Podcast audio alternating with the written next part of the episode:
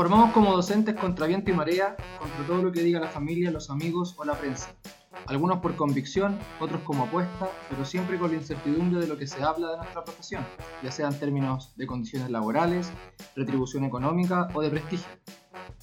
El movimiento docente ha sido constantemente apuntado con el dedo, en diferentes momentos y por diferentes actores, algunas veces con algo de razón y otras sin argumento lógico.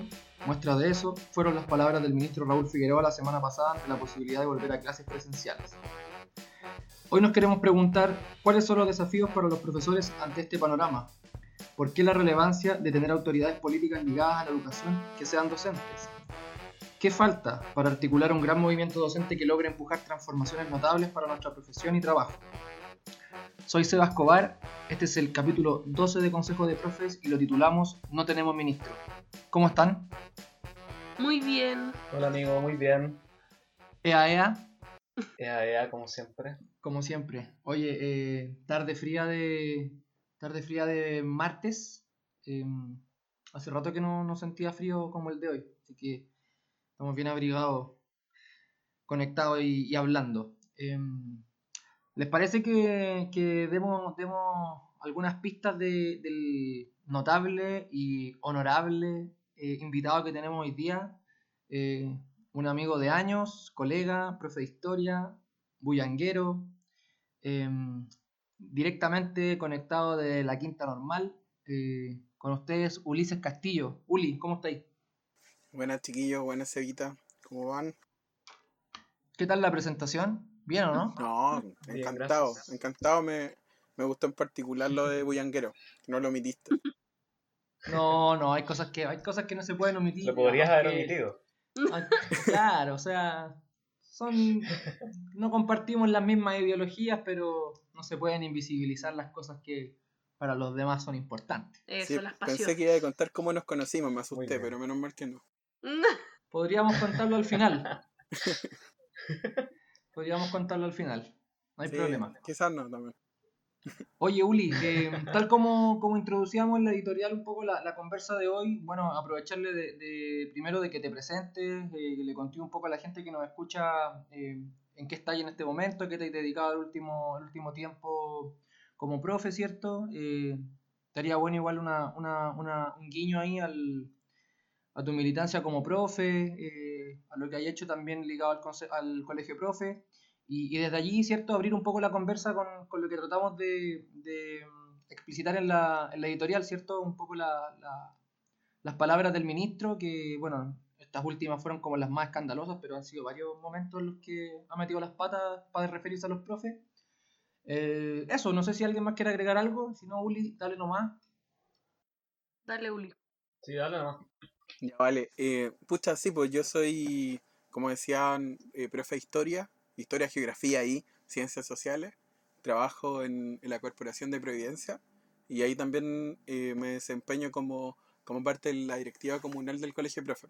Eh, claro, militante de izquierda, pero, pero en este caso en particular vamos a hablar del gremio y, y me metí, me metí jovencito, me metí cuando estábamos en la, en, en la movilización en el 2015. Han sido años súper movidos también. po. Así que es interesante hablar del, de lo que pasa con el gremio, esa palabra que a veces a mí al menos no me gusta tanto. Me, El prefiero, magisterio. prefiero otra- otras acepciones. Magisterio tampoco me gusta tanto, pero me gusta más. Los profes y las profes. Eso, Eso. la y los colegas. Les colegas, ¿verdad? Sí. Oye, Uli, eh, yo voy a partir, voy a partir, me voy a hacerte la palabra solamente por preguntarte primero eh, qué te parecieron esta última, esta última eh, palabra, estas últimas citas que, que nos dedicó el, el ministro a los profes de- del sistema educativo, ¿cierto? De que estábamos cómodos en, en nuestras casas, que no queríamos volver, que dijéramos la verdad. Eh. ¿Cómo te lo tomaste? ¿Cómo has visto la reacción dentro de- de las conexiones que has tenido tú con, con los colegas y también desde ahí de la organización de profes en Providencia o, o- a nivel eh, metropolitano? Sí, mira, a mí me parece que, que, que esto igual da cuenta de muchas cosas.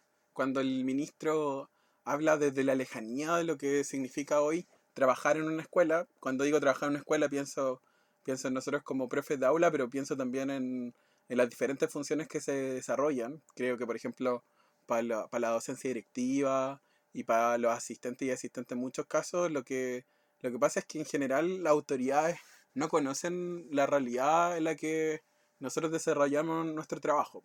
Y creo que eso tiene que ver con, con un- una cuestión de más larga data. O sea, no es que tuvimos ahora la suerte o la mala suerte de tener un, un ministro que piensa eso de los profes, sino que, pucha, si nosotros hacemos un recorrido en las últimas décadas en general, la tendencia es que hay una disociación entre quienes ejecutamos toda la política y quienes elaboran la política. Pues, la elaboración de la política suele reducirse a cuadros técnicos del Ministerio de Educación, provenientes de partidos políticos de allá o de acá, pero que en general tienen cierta distancia con el ejercicio de la profesión docente y tienen una distancia también con, con la construcción del, del, tanto del saber pedagógico, obviamente, pero también de, de las distintas realidades que se generan en, en la escuela. Entonces, si pensamos, no sé, pues hace cinco años se estructuró una carrera docente que los profes dijimos, esta no es nuestra carrera.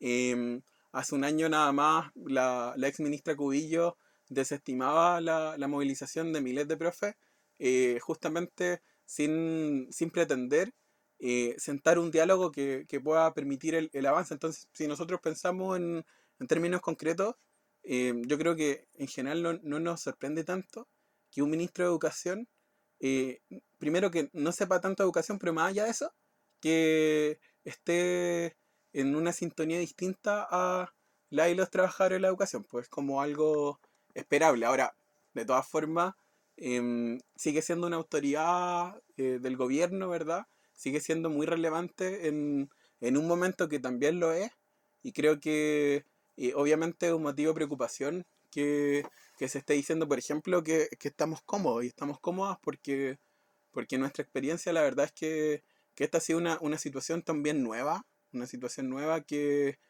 que ha sido respondida de diversas maneras, pero creo que en general con, una vez más, con mucho esfuerzo individual y con mucho aguante desde, desde los docentes. Y eso creo que, que igual es un, un factor que generalmente se desprecia. O sea, se ha utilizado muchas veces como esta idea de, la vocación del profesor, de la profesora, eh, como, ¿verdad? Como una forma también de, invisibilizar el trabajo que desarrollamos. Pero en este caso, por ejemplo, lo que, lo que incluso se invisibiliza es toda esa vocación, por decirle un mal nombre, que, que se juega, por ejemplo, en, bueno, que estamos sosteniendo las clases muchas veces con, o los intentos de clase, ¿verdad? Estos espacios virtuales, estos entornos virtuales de aprendizaje, lo estamos sosteniendo con nuestros recursos, con nuestros computadores, con nuestro internet, con nuestras propias capacitaciones muchas veces, con un colega que le enseñó al otro, una colega que le enseñó a la otra. Eh, entonces, creo que, creo que los dichos del ministro tienden a estar eh, afuera de la realidad que a mí me ha tocado ver, en la que me ha tocado participar, pero no se encasilla solamente en este ministro esta vez, sino que es más largo, creo. Sí, no, súper de acuerdo. Muy de acuerdo. De hecho, o sea, creo que tu análisis da justo en el clavo respecto a que efectivamente eh, creo que la reacción que hubo a partir como de, o sea, la reacción que tuvo este, esta conversación que tuvo él en estudio eh, caló tan duro, no porque fuera algo nuevo, nos ha pasado mil veces que ministros y ministras dicen todo tipo de cosas sobre los profes en términos de que somos flojos o que no somos realmente, eh, no amamos tanto nuestra carrera porque si estamos haciendo paro es porque realmente no nos importan tanto los niños.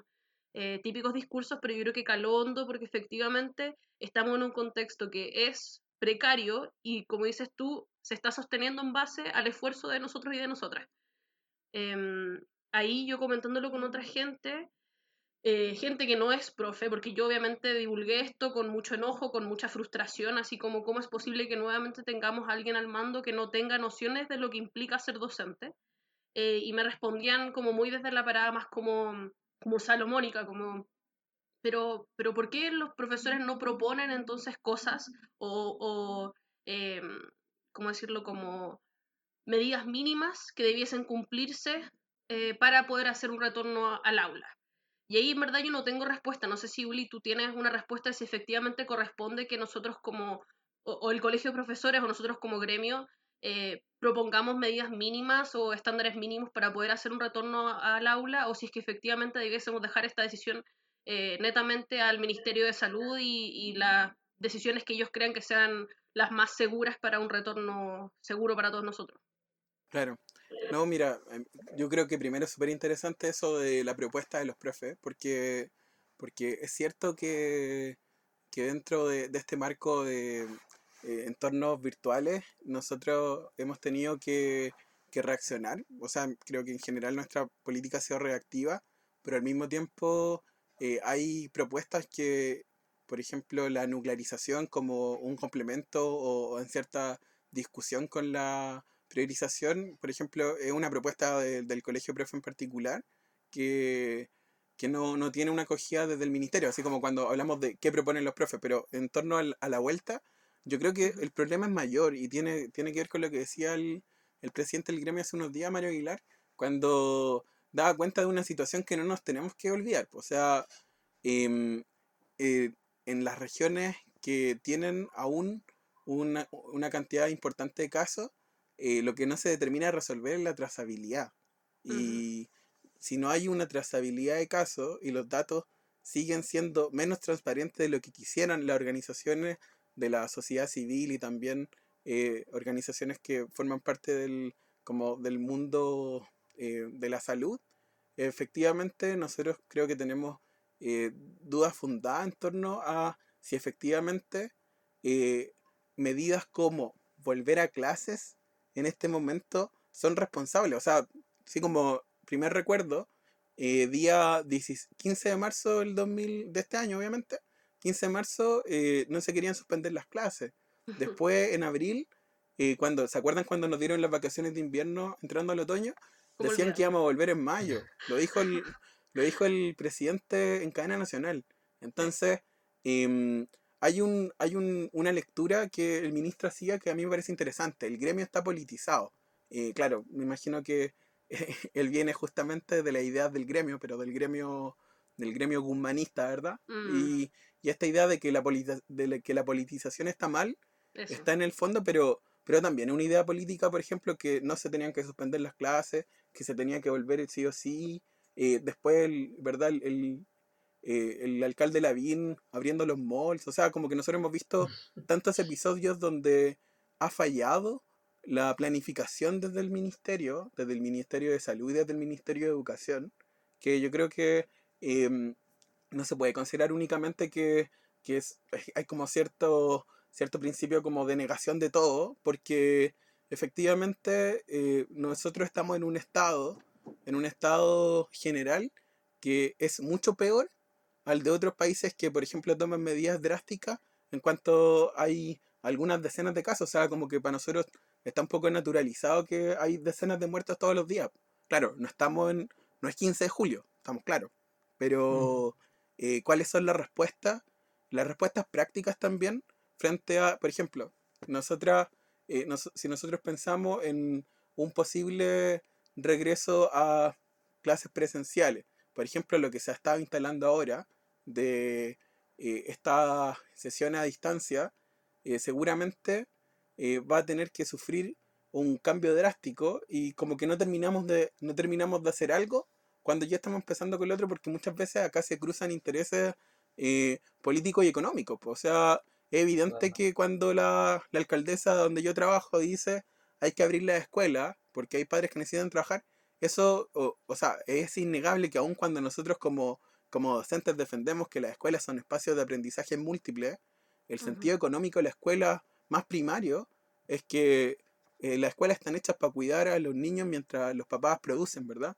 Y de hecho, si revisamos la discusión, y aquí termino, si revisamos la discusión parlamentaria sobre por qué había que hacer la jornada escolar completa, no nos engañemos que los senadores decían hay que hacer la jornada escolar completa para que se extienda, eh, se extiendan más la- las jornadas laborales y para que haya Mm.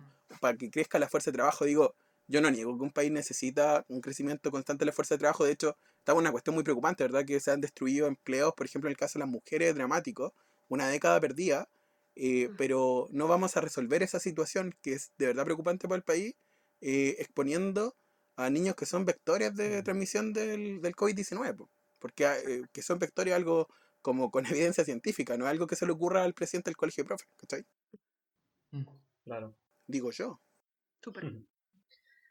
Oye, Uli, igual te quería preguntar quizás, ya a un plano más como amplio, sobre el colegio de profesores como espacio de organización, porque cierto que todo lo que ha pasado ahora con la pandemia, con esto de que al final, como bien decías tú y Latini, somos al final los profes los que estamos sosteniendo un sistema que pareciera ser que se cae a pedazos de alguna forma, eh, como que nos lleva a nuevos debates de ya, ¿y qué hacemos entonces? Porque tenemos por un lado estas autoridades que, como también dices tú, ¿cierto? Están como completamente desconectadas un poco de la realidad que vivimos los y las profesores y, lo miran todo como desde, desde otra visión muy distinta, ¿cierto? Quizá una visión más pedagógica, se podría decir. Entonces, ¿qué hacemos? ¿Cómo nos organizamos? Y se propone, ¿cierto?, el Colegio de Profesores como un espacio de organización, de movilización, pero a mí, por lo menos, desde mi experiencia personal, eh, siempre me ha pasado discutiendo con colegas que a veces no tienen mucha confianza en el colegio de profesores como espacio, como organización, ¿cierto? Eh, y no lo digo por mí porque de hecho yo también estoy colegiado del 2015 y, y creo que es necesario que ojalá la gran mayoría de nosotros los, los y las profesores estuviésemos colegiados, pero ¿qué le dirías tú quizá a, a, esos, a esos y esas profesoras que tienen como cierta desconfianza en el colegio de profesores por distintas razones. Yo a veces conversando me encuentro con personas que dicen desde que los beneficios que da son muy malos, como pensando casi que el colegio de profesores es como una especie de club que debería darnos beneficios, a profesores que desconfían quizás de, su, de, la, de como un poco como esta estructura media popular que tienen, los intereses partidistas que se cojan ahí, o, o de repente la pasividad o la desorganización tiene como, a, a, tu parecer, legitimidad todavía el colegio de profesores y qué se puede hacer quizás como para, para darle más validez en el fondo como espacio de organización? Sí, eh, pucha, igual a mí no me gustaría como defender al colegio de profes como por defenderlo. De hecho, si claro. pienso en mi propia, en mi, como en mi propia biografía, hasta antes de las movilizaciones del 2015 yo no había pensado en colegiarme porque, porque creo justamente que el, que el colegio tiene varios elementos a mejorar y que desde estando un poco más adentro creo que vamos por buen camino, pero que ese camino obviamente está marcado por, por algunos obstáculos. O sea, por ejemplo, así yo les decía, yo me metí el 2015 al colegio de profes y nosotros teníamos en, en Providencia asambleas con 500 profes, así bacanes, mm. pero ni una de las cosas que nosotros hablábamos se trasladaban a la Asamblea Nacional del Colegio de Profes porque en ese momento la presidenta comunal no iba a nuestras asambleas, pues, sino que conversaba consigo misma y llevaba su propia opinión a ese espacio. Y yo creo que efectivamente eh, hay una cuestión, o sea, a mí no me gusta decir que todo tiene que ver con las conducciones, pero creo que efectivamente hay, hay cierto avance en muchos espacios, ¿ya? O sea, hay, hay una necesidad por, eh, por ir democratizando todos los espacios que el Colegio Profe eh, ha dado algunos pasos. Por ejemplo, hizo un congreso hizo un congreso mmm, eh, orgánico el año 2018 que terminó el año pasado. Mm.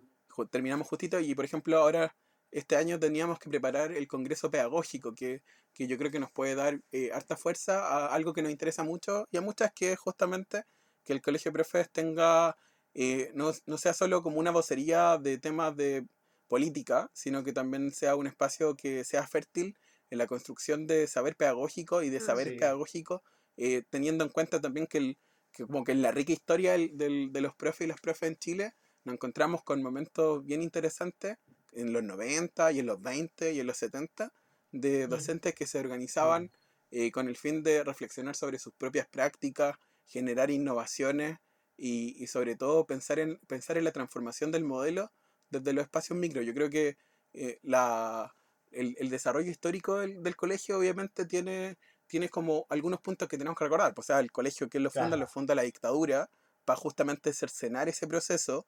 El colegio recuperado luego. Luego hay una institución que, que tiene como hartos límites que yo califico humildemente, espero que nadie me escuche, como burocrático, o sea, un poquito burocrático que tenéis que responder. Es como una institución que a veces está como con parámetros del siglo XX, pero en una sociedad que está funcionando con, con muchos cambios al mismo tiempo eh, que va desde como los documentos que ocupáis hasta cómo se entiende los estatutos. ¿ya? Pero más allá de eso, yo creo que las instituciones no están hechas en mármol, o sea, las instituciones tienen que transformarse y yo al menos soy de la idea, pero no me gusta mandar a nadie, soy de la idea que cuando eh, mucha gente quiere cambiar esos, eh, quiere cambiar esas instituciones, seguramente los cambios son más posibles, pues es más factible que lo cambiemos sí. y todos quienes quisiéramos una institución más democrática, etcétera, pero creo que, por ejemplo, estamos en mucho mejor pie ahora con un Mario Aguilar defendiendo em, con las críticas que le puedo hacer, pero defendiendo eh, el, nuestros asuntos laborales, pero desde una perspectiva amplia y como bien fundamentada, distinta a otros momentos donde éramos como la correa de transmisión del ministerio de turno. ¿cachai? Creo, que, creo que en ese sentido hay algunos cambios favorables, pero, pero falta harto. Pues, y ojalá que mm. quienes, a quienes les guste la organización y les guste la democracia se metan y, lo cambiemos, pues, obvio.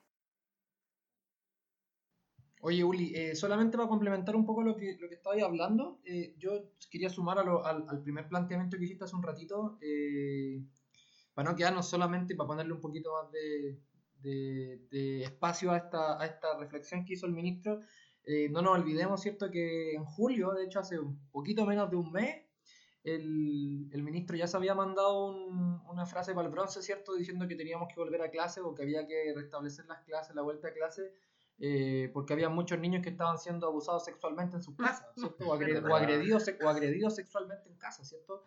Eh, yo coincido contigo de que efectivamente hay, hay como un, una mirada, ¿cierto? De, de, del todo vale, ¿cierto? En términos como de la vuelta a clase eh, mm. Y, que efectivamente hay cuestiones científicas, ¿cierto? Como los vectores, las vías de transmisión, las, precarias, ¿cierto? Infraestructuras que tenemos en las escuelas públicas, sobre todo, eh, que lisa y llanamente dificultan en gran medida la vuelta a clase. Eh, dicho eso, ¿cierto? Y, me gustaría que te pudieras referir un poco a, a qué nos falta, qué nos falta como, como movimiento, como, como, gremio, como magisterio, ¿cierto? Como profe, para ir impulsando de a poco, ¿cierto? Esta transformación que, que yo planteaba en la editorial, que planteábamos todos en la editorial, ¿cierto? Eh, en cuanto a, a las posibilidades que tenemos, por ejemplo, de por fin tener un ministro profe. O sea, no quiero sonar como, como simplista, pero me parece que, que el, un momento clave, ¿cierto? Un momento que puede de alguna forma trastocar la tradición de lo que ha significado el Ministerio de Educación, ¿cierto? Y de lo que ha significado la vocería del Ministerio de Educación. Eh, podría ser que en algún momento un profe se haga cargo eh, del Ministerio de Educación. Eh, no sé cómo lo veis tú la figura y, también como, como, un análisis más, más político, ¿cierto? dentro de la militancia, de, cómo lo veis tú. Mm. Sí, mira, es bien interesante esto que cuando nosotros revisamos quiénes han sido los ministros y la ministra de Educación, en general nos encontramos con, con abogados, ¿verdad? y nos encontramos con, con, personas que su relación con el mundo de la educación o, o es tangencial antes o tiene que ver con incluso como el negocio de la educación en Chile. Entonces, creo que no es un dato menor cuando decimos, oye, no hay un, no hay un profe o una profe como ministro de educación. Y como relacionando con lo que decía, con lo que conversamos un rato, también es curioso, por ejemplo, que en la historia del, del colegio profe, en toda su historia, por ejemplo, no, tampoco hay una mujer como, como presidenta. Creo que, creo que son, son, buenos, son buenos ejemplos de cosas que tienen que cambiar, ¿verdad? Pero en el caso del ministro o la ministra que podemos imaginar, creo que no, o sea, creo que un, un requisito probable es que alguien que tenga experiencia en aula, por ejemplo, seguramente tendría eh, varios elementos como para pensar, pero, pero claro, claro, termina a veces siendo como un ejemplo un poco superficial, porque evidentemente nosotros también podemos pensar que, que por ejemplo, si, si hubiera un, un profesor que tuviera cierta experiencia en aula, pero que reproducen los mismos discursos, la misma visión sobre la educación, la verdad es que yo sentiría que el, que el, cambio, el cambio es cosmético, ya como que a veces, a veces los cambios cosméticos tienden a, tienden a, nublar justamente como el problema de fondo. Yo creo que de fondo, sí. el problema de fondo en este caso tiene que ver con, con la construcción histórica del, del, sistema educativo o la destrucción histórica del, sistema educativo donde nos podemos cuestionar, y claro, esto no lo digo yo, pero nos podemos cuestionar si es que efectivamente existe un sistema integrado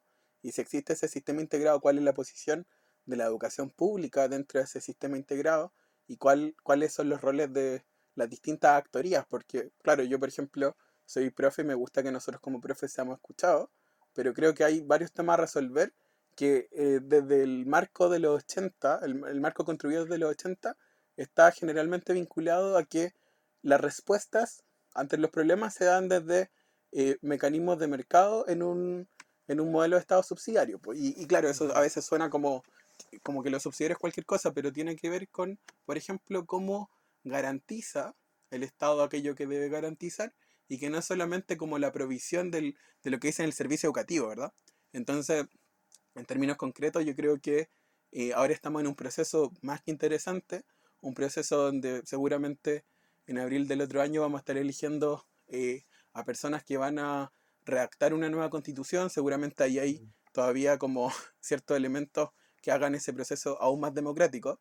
Eh, y en ese, en ese sentido yo creo que pensar una nueva constitución donde se garantice el derecho a la educación pública, por ejemplo, es un paso que hay que pensar. Pero al mismo tiempo, bueno, según yo hay que desmontar lo que se llama el Estado evaluador, pues desmontar esta idea de que las escuelas son gobernadas por los números y que finalmente las prácticas, las prácticas institucionalizadas están generalmente subordinadas a los resultados que se obtienen, pues, con, con resultados que, que, en general tienden a confirmar que hay un, una desigualdad brutal y esa desigualdad brutal eh, no existe desde que estamos en pandemia.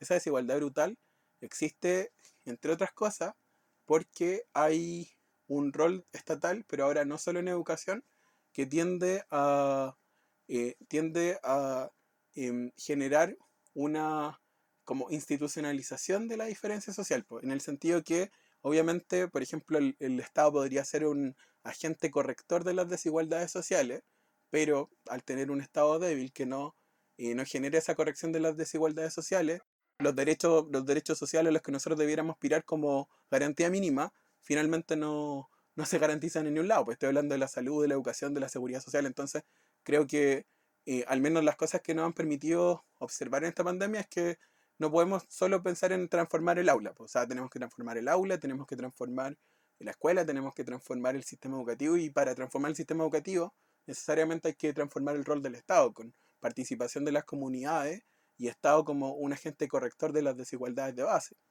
Claro, eh, quiero, quiero, quiero, justamente respecto a eso último, una pregunta bien corta, Uli, que es, eh, ya, ya adelantabas tú y si no, eh, corrígeme tú, yo diría que desde, desde el retorno a la democracia, el, el, el, momento más álgido, el momento más fuerte de organización docente debe haber sido por ahí por el 2015-2016 con, con, con, el paro largo, ¿cierto? Eh, una pausa larga, ¿cierto? Y de organización de docentes. Eh, ¿Cómo has visto tú el recambio generacional que ha habido dentro del, eh, dentro del movimiento docente? Lo digo básicamente por, por dos cuestiones que, que, me parece que debiesen ya estar estudiadas. Eh, muchos de los profes que estamos ahora en el sistema, que llevamos entre, entre 3 y 6 años de, de, de docencia, somos los mismos que en el 2006 fuimos pingüinos y que en el 2011 fuimos universitarios. Eh, y en ese sentido, ¿cómo veis tú que ha impactado en la interna del colegio de profes, si es que ha impactado, este cambio generacional y cómo, cómo ha sido esa, esa comunicación intergeneracional entre los profes más, más senior, ¿cierto? Más viejos, y eh, esta, nueva, esta nueva, comillas, camada de profes que efectivamente ha también tenido procesos de politización distintos y por fuera del colegio de profes. Sí. Mira, aquí a lo mejor no te va a responder lo que tú esperáis, pero no, no me acuerdo quién lo dijo, pero seguramente estoy de acuerdo con él porque me acuerdo. Eh, hay viejos jóvenes y jóvenes viejos. O sea, eh, creo que, que, a veces como uno de los errores que cometemos es, es pensar que como que los que tenemos menos de 31, yo tengo 30, por eso digo menos de 31, que, que los que somos más, más, más jóvenes, entre comillas, tenemos como, nos la sabemos todas y sabemos cómo cambiar. Yo creo que al menos en, en la experiencia que a mí me ha tocado, eh, es una necesidad recuperar nuestra historia. Yo, por ejemplo, hace un rato te decía los 20, los 70, los 90, y creo que, pucha, al menos, o sea, obviamente nosotros, los, como el proceso de, el proceso de construcción de, de saber comunitario de la AGP en los 20, obviamente nosotros no tenemos cómo acceder en la práctica a eso. Pero, por ejemplo, hay muchos profes que ya están como en vía jubilación, que estudiaron en las escuelas consolidadas, y hay profes también que participaron dentro del movimiento pedagógico en los 90 hasta los 2000, y creo que nosotros como de repente como profes más jóvenes ne necesitamos, pero lo digo como con ese verbo, necesitamos nutrirnos de esa experiencia porque, porque necesitamos justamente tener un diálogo intergeneracional que nos permite también recuperar eh, los elementos que se construyeron también a contrapelo de, de la conformación histórica de la transición. O sea, cuando los profes estaban pensando en construir construir eh, espacios de eh, espacios de conocimiento y de aprendizaje eh, pedagógico, por ejemplo, en el 97, tú decís, oye, pero esto es justamente lo que como que el sistema no tendía a eso, porque el sistema tendía a la atomización, a la digregación, a responder a, a incentivos ya desde entonces.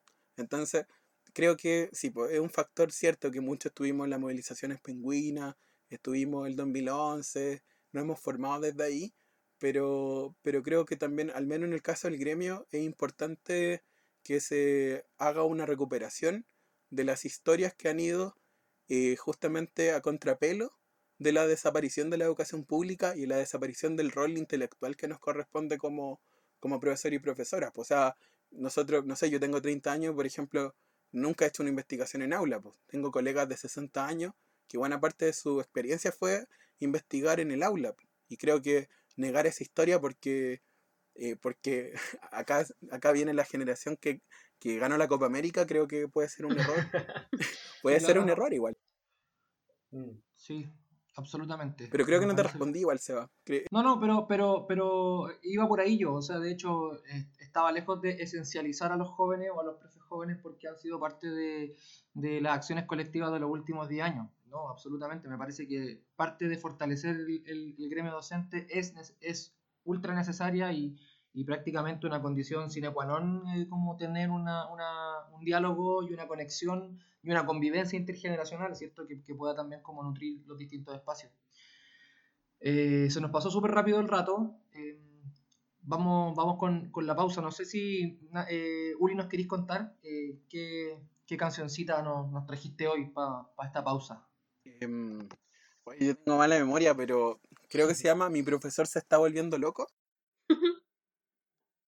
de los prisioneros, ¿puede ser o no? No me acuerdo si es un profesor, pero se llaman. La vamos a la vamos a, a googlear nuestro nuestro DJ DJ Nachito Muñoz la verdad que está, está encargado de, de, de, la búsqueda de música así que tú tranquilo estaba entre bueno está bien con esa porque me estoy volviendo loco que se sepa. Igual creo que se han dado cuenta. Vale póngale play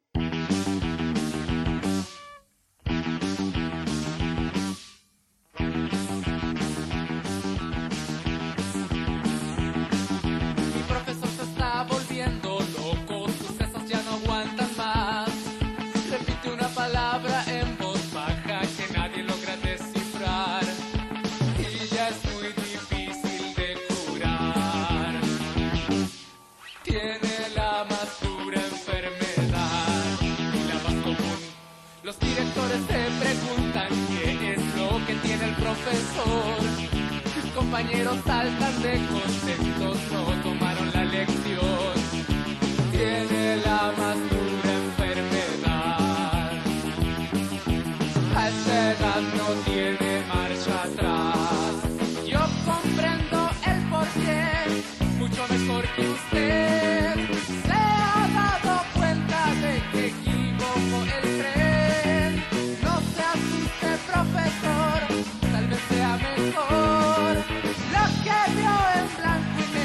Ahora está en color.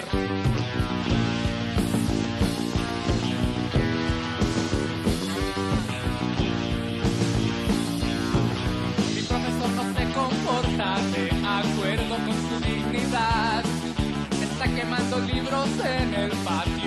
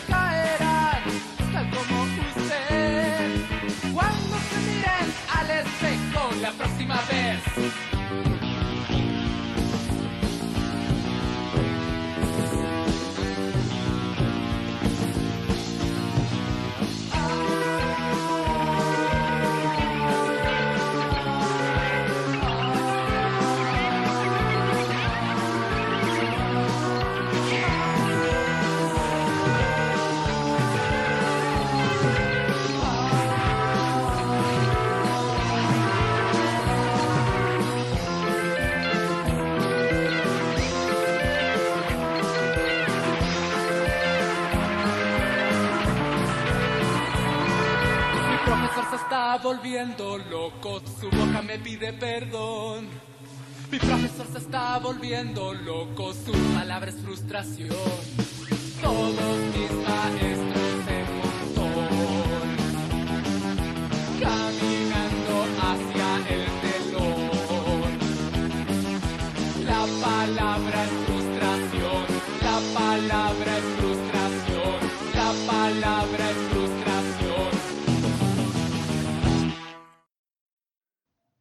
heavy lo rápido que se pasa, ¿ah? Y Sí. hay uno siente que, que habla así como muy poco. Oye, pero estuvo bacán la conversa, porque hubiese seguido hablando mucho rato. No, en verdad, como, muy rápido uno puede estar hablando como una hora más de, de, de docencia, o sea, como de movimiento docente y, y, de, y de profe en general. Trini, ¿algo más que agregar? ¿No? ¿No? ¿Que están tímidos hoy?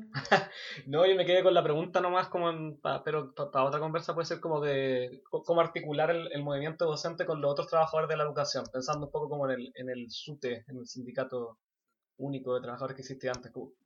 Eh, le quería preguntar a Luis si él, si tú, como quizá en tu experiencia en, en tu comuna, has tenido experiencia de articulación con, con asistentes de repente o con profesionales de la educación en cuanto a como organización o movimiento. Sí, mira, Igual yo, lo encuentro interesante. no, yo en verdad no he tenido esa experiencia. Me parece que, que esa recurrencia que, o esa, esa referencia que, que señaláis tú igual es súper importante po, y, y deberíamos justamente tenerla en vista. O sea, yo he cachado que hay muchas lecturas políticas sobre cómo desarrollarlo, pero, pero creo que en general eh, tienden a haber em, un problema del gremialismo igual. po. El gremialismo que, que nos lleva a pensar como en el, en el interés propio y, y justamente em, en lugares donde, no sé, pues, eh, yo creo que se da muchísimo en todos los espacios, pero se da mucho más en los espacios donde tenéis diferencia, diferencia hasta de contrato. Por ejemplo, a nosotros que nos rige el, Claro. el estatuto docente, eh, a veces, hay, tenden- hay una tendencia a pensar uno mismo y creo que creo que sí o sí eh, es como, yo creo para el colegio profe, el, hay dos grandes desafíos. Y representar a los profes de los subvencionados porque no los representáis para nada. Y por otra parte, eh, generar un, una superación del gremialismo y, y pensar en, en la construcción de, de espacios de trabajar y trabajadoras de la educación. Eh, hay Mm. experiencias, sobre todo sindicales, eh, muy, muy exitosas, pero, pero por lo que yo he visto, Aislada. tien- y tienden a quedarse Claro. en lo salarial. po. Como la idea de, proyecto, es que yo creo que, puta, mi lectura, esto no está siendo grabado, ¿cierto? Eh, Sí, dale nomás. es que, es que si nos sigue gobernando eh, la derecha económica, si esa, si esa estructura eh, no, no se transforma y por lo tanto eh, no se transforma al mismo tiempo ni el rol del Estado ni quien ejecuta las políticas. O sea, a mí me ha tocado estar con, con diferentes gobiernos comunales y creo que se nota un montón. como en la experiencia, digo, yo no, no quiero defender ni una, ni una administración eh, con problemas en Providencia, pero efectivamente se nota cuando ponía en el centro cuestiones como el diálogo entre estamentos, cuando tenéis la pretensión de hacer participativos ciertos procesos, y cuando simplemente te toca eh, producir eh, algo que, que no cuenta con tu participación más allá de la ejecución. Y creo que Claro. es difícil, sin que cambie el entorno, es difícil que podamos generar mucha experiencia exitosa. Creo que, por ejemplo, el caso de los 70 es evidente que eh, había un proceso de democratización entre finales de los 60 e inicios de los 70 que, que era el campo fértil para eso. Claro. Oye, em, imagínense a este hombre, a este hombre en un bar conversando sobre educación. Imagínate con una piscola, weón. No. Claro. años, años de conversa. Eh, vamos, vamos a la única y más eh, exitosa sección de este precario programa de profesores. Eh, vamos, para, vamos a poner la cortina ahí, Nachito, para ir a las recomendaciones pedagógicas. Eh, parte nuestro invitado, ¿cierto? Nos habíamos quedado Sí. en, en el orden que, tradición. que habíamos ya, eh, claro, habíamos ya institucionalizado y e instalado. Eh, Uli, ¿qué le traía a la gente que nos escucha para recomendarle? ¿Libro, canción, disco, película, serie, lo que sea? ¿Pero te lo digo en inglés o te lo digo en español? Yo he cachado que la Trini habla Mira, inglés perfecto, di- mi nivel. Dilo, eso, dilo en inglés, dilo en Y la- inglés y te la vamos, a poner, te vamos a poner a prueba. No. Te vamos a retroalimentar formativamente. Ya, voy. Eh, I, Daniel Blake. ¡Ay, qué película más Qué linda! buena. Sí, El ¿cachai? Seba me la recomendó, me acuerdo. así A mí que- también me la recomiendo el SEA. Es una muy linda película. Sí, creo que. Bueno, hay que. ¿Sabes que voy a tirar dos para esta semana? Estoy viendo la quinta temporada de Rita. Y bueno, danesa, Buena, buena. ¿verdad? Em, pero hay problemas que, que es, es como que estuviera en Chile de repente. Qué bacán eso. Como, qué bacán la globalización. Estamos cagando en todos lados. No, pero. Y por otra parte, ahí Daniel Blake, pucha, no, yo creo que nos pone frente a, frente a lo que está pasando tan cerca de nosotros en este momento. pues, y lo que va a seguir pasando porque, porque simplemente estamos en una situación crítica a nivel social y económico. Sí, la subieron a Netflix, ¿ah? Sí, sí. Ah, mira. está en Sí, Netflix. está en Netflix. Hace poquito, hace poquito semana la, la subieron a Netflix. Eh, ¿Quién sigue? Yo, pues, acuérdate, el orden institucionalizado. Dale, dale, dale. Em, yo quiero recomendar una serie que está en Amazon Prime. Como pueden ver, estoy sacándole el jugo a mi membresía. Eh, ya voy en la segunda, o sea, ya me la terminé. Eh, se llama Fleabag. Lleva, son dos temporadas, seis capítulos cada una, como de 20 minutos cada capítulo. Es para cagarse de la risa. La wea es fantástica. No tengo más palabras que decir. Es muy chistosa, la recomiendo mucho. Súper. Muy buena flip, verdad que ya la habíamos habíamos tenido la discusión de quién la recomendaba primero. Ah, verdad, te la robé. Es muy chistosa. Eh, yo quiero recomendar un libro que mm, leí hace poco y que está como liberado en internet. Lo- lo- Anagrama, la editorial Anagrama hace poco liberó como algunos libros y, y entre esos está eh, un libro, una recopilación de cuentos que se llama Las cosas que perdimos en el fuego. Ah, de sí. la escritora argentina la Mariana Enrique, que también ahora como que ha salido harto ahí en los medios porque se ganó el premio Anagrama hace poquito con otra novela, pero este es su libro de cuentos, no sé de qué año es, pero hace algunos años ya, y está muy bueno, son cuentos de terror. Yo no, no suelo ser como muy fanático así del género del terror de literatura, en realidad como que conozco lo más clásico, pero estos cuentos que eran como 10 me, me los leí en una tarde y me dieron susto. Hace tiempo que no me da susto leyendo algo, saltaba así, me Ah. asustaba, soñé ahí con algunas cosas que aparecían y lo recomiendo mucho. Se lee muy rápido y se pueden encontrar si uno googlea anagrama, las cosas que perdimos en el fuego, va a aparecer la versión liberada en, en digital. Así que... Ilegal. Legal, sí, legal. Ah, uh, qué buena. Yo eh, voy a recomendar una peli. Eh, de hecho, la estuve ayer, ayer o antes de ayer hablando con la Trini. Está en Amazon también, la subieron hace poco, por lo que tengo entendido. Se llama En los noventas. eh, no lo voy a decir en inglés, por, por respeto, por respeto a la Trini.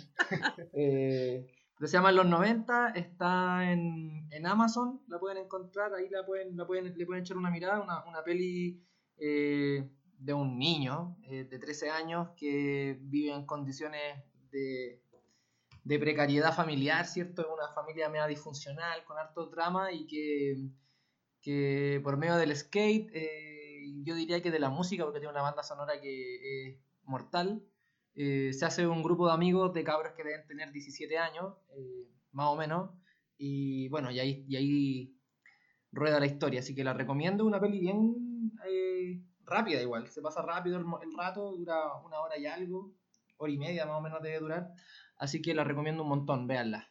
¿Cachai? ¿Quién es el director Bueno. de esa película? ¿Director y Sí, escritor? el, el de Super Nerd. Ejé, el Jonah Hill. Sí.